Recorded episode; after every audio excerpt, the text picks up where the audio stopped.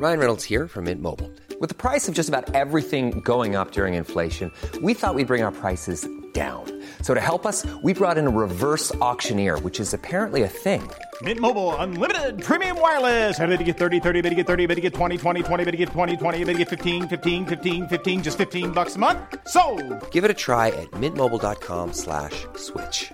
$45 upfront for three months plus taxes and fees. Promo for new customers for limited time. Unlimited more than 40 gigabytes per month. Slows. Full terms at mintmobile.com. There's never been a faster or easier way to start your weight loss journey than with PlushCare. PlushCare accepts most insurance plans and gives you online access to board-certified physicians who can prescribe FDA-approved weight loss medications like Wigovi and Zepbound for those who qualify. Take charge of your health and speak with a board-certified physician about a weight loss plan that's right for you. Get started today at plushcare.com slash weight loss. That's plushcare.com slash weight loss. plushcare.com slash weight loss.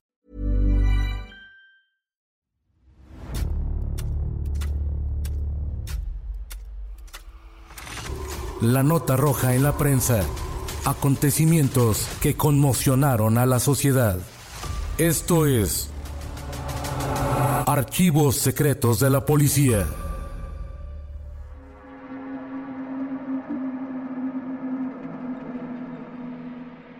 La discusión entre dos profesores escaló a tal grado de escenificar una insólita tragedia dentro de una escuela en los años 60. Esta es la historia de una rivalidad a muerte. El martes 10 de julio de 1962, la prensa informó que dos profesores perdieron la vida en un terrible tiroteo escenificado en el interior de una escuela primaria, donde decenas de niños se asustaron. Viejas rencillas, surgidas al calor de la lucha magisterial, dieron margen a que los protagonistas de la tragedia entablaran un pleito personal que, por desgracia, culminó dentro de un plantel educativo. Cayeron abatidos en medio de una lluvia de balas Aristides Zavala Ortega y Vicente Solís Morales. Para dar una idea de lo que ocurrió en la escuela, basta decir que fueron localizados 13 impactos de bala en paredes, puertas y ventanas. Las autoridades recogieron un revólver calibre 38 que empleó Aristides y una pistola escuadra que Vicente no dejaba ni en sueños. La policía judicial del distrito comprobó plenamente que Aristides planeó el asesinato contra su compañero de trabajo. Llevaba poco más de 400 pasos que emplearía para darse a la fuga, pero no contó con que él corriera con la misma suerte que su enemigo.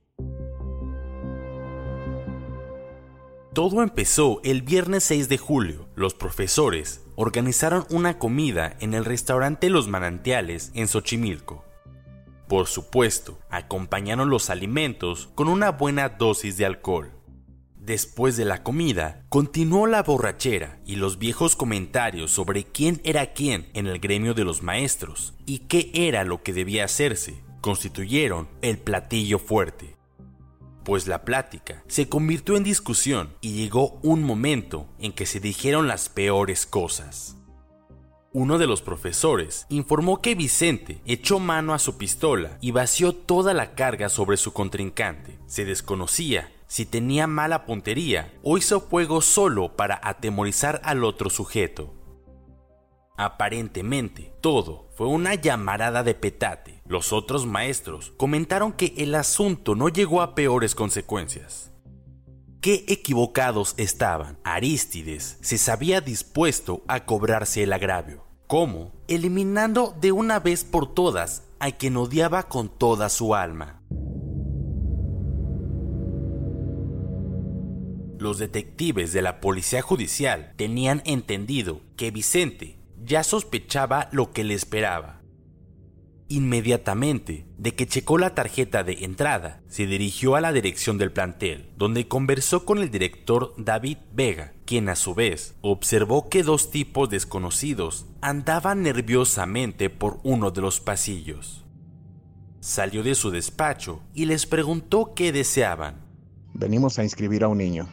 Venga después de las 2 de la tarde para tratar ese asunto, porque ahora estoy ocupado. El recién llegado no acató de buena gana la orden de que se retirara. Avanzó hacia la salida, pero después se regresó. Por nada, se sacó la mano que llevaba metida en la bolsa derecha de su saco. Se creyó que empuñaba una pistola. Según dijo entonces el profesor David Vega, en esos instantes escuchó varias detonaciones y se percató de que provenían de su oficina.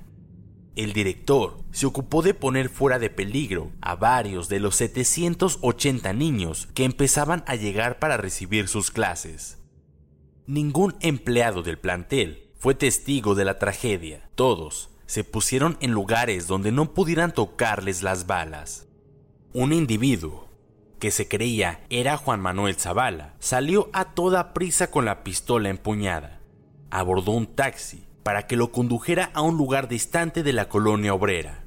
Luego, decenas de personas se arremolinaron en torno al local que ocupa la dirección de la escuela. Los profesores, Arístides y Vicente ya estaban muertos. Aparentemente, se habían matado entre sí y no había delito que perseguir. Sin embargo, se supo de la huida de Juan Manuel Zavala y los detectives se lanzaron en su búsqueda. La agente del Ministerio Público, Carmen Baruch, llegó al escenario del doble homicidio y tuvo ante sí un cuadro de pesadilla. El cadáver de Arístides yacía boca arriba y con la cabeza pegada a la puerta de entrada. Quedó con las piernas extendidas. La pistola calibre 38 que utilizó estaba sobre el piso y cerca de la axila izquierda del cuerpo, mientras que Vicente Solís estaba de rodillas e inclinado hacia adelante, y su pistola calibre 38 quedó sobre su cuerpo. Todavía tenía el índice derecho colocado sobre el llamador. Los peritos localizaron tres impactos en la puerta de entrada, dos en la pared oeste, dos más en el ventanal de la misma pared, tres en los cristales del cancel que servía como pared sur, uno en la pared oriente y otro en la puerta que comunica a la dirección con otro local contiguo. Rosalino Ramírez, al mando de los agentes Ricardo Castro, Porfirio Chan, Juan Guerra y Miguel Ángel Barrera, se dieron a la tarea de investigar el caso. Detuvieron a César Zavala, un hermano de Arístides, quien se negó a proporcionar mayores detalles. Arístides daba clases a alumnos de sexto y tenía 29 años de edad. Al día siguiente, se informó en torno a la opinión del secretario de Educación Pública, el doctor Jaime Torres, en el sentido de que la escuela debía estar por encima de las pasiones de todo orden de quienes han recibido el honoroso encargo de impartir enseñanzas a los hijos del pueblo. La necropsia practicada a los cadáveres de los profesores Arístides y Vicente reveló que el primero de ellos fue asesinado por su propio hermano de nombre Juan Manuel, quien era buscado activamente por la policía. Aparentemente, ninguna otra persona lesionó a los protagonistas del drama, sin embargo, todavía quedaban dudas al respecto. El taxista Gregorio Hernández entregó dos balas, una calibre 32 y otra calibre 38, que el prófugo de la justicia abandonó dentro del taxi que utilizó para darse a la fuga. Los médicos legistas corroboraron el dato de que Vicente fue asesinado a quemarropa. De lo anterior, se desprende que Arístides llegó hasta el acérrimo enemigo y disparó a unos cuantos centímetros de distancia, no sin que el agredido tuviera tiempo de contestar el fuego. Se daba por hecho de que Vicente no hubiera salido bien librado. Su crimen fue planeado para que así ocurriera. Si hubiese salido de la dirección del plantel, en el pasillo ya lo esperaba Juan Manuel y al parecer también Daniel Zavala, hermanos de Arístides. La agente del Ministerio Público, Gloria Pichardo, hizo preguntas especiales a Daniel, quien justificó la aportación de arma prohibida porque en la colonia donde vivía no había seguridad pública. Juan Manuel, el hermano buscado por la policía, nunca estuvo en el lugar de los hechos. Pidió entonces el amparado que se dejara en libertad a su hermano César. Se dijo al embustero que desistiera de su amparo en su calidad de hombre y conciencia ciudadana, pero se negó porque le tenía miedo a la cárcel. No hubo más remedio que dejar que Daniel, sin que significara de ninguna manera que era inocente, saliese tranquilamente de la Procuraduría, porque un juez de distrito le había concedido amparo provisional mediante una fianza de 2.500 pesos.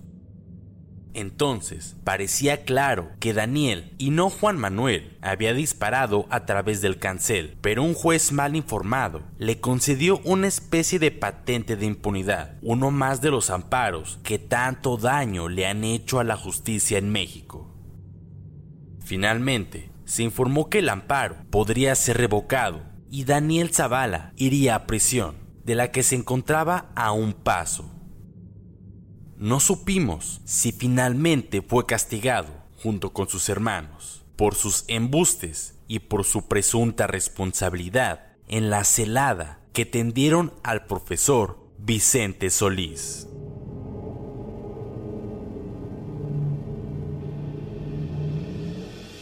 Puedes escuchar este y otros podcasts OM en Apple Podcast, Spotify, Google Podcast, Acast, Deezer, Amazon Music y seguir la conversación en la cuenta de Twitter arroba podcastom o al correo podcast. Esta es una producción de la prensa y el Sol de San Luis para Organización Editorial Mexicana.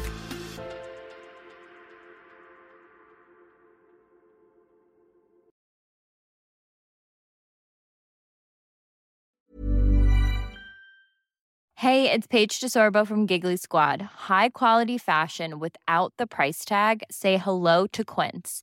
I'm snagging high-end essentials like cozy cashmere sweaters, sleek leather jackets, fine jewelry, and so much more. With Quince being 50 to 80% less than similar brands. And they partner with factories that prioritize safe, ethical, and responsible manufacturing. I love that. Luxury quality within reach. Go to quince.com slash style to get free shipping and 365 day returns on your next order. Quince.com slash style. Want truly hydrated skin? Meet Osea's Body Care Breakthrough Hyaluronic Body Serum. It's clinically proven to increase hydration by 161%. It's lightweight, fast absorbing, and delivers 24 hours of hydration for silky smooth skin without any sticky afterfeel. Treat your skin to clean vegan skincare from Osea. Get 10% off your first order with code SUMMER at OseaMalibu.com. That's O S E A Malibu.com code SUMMER.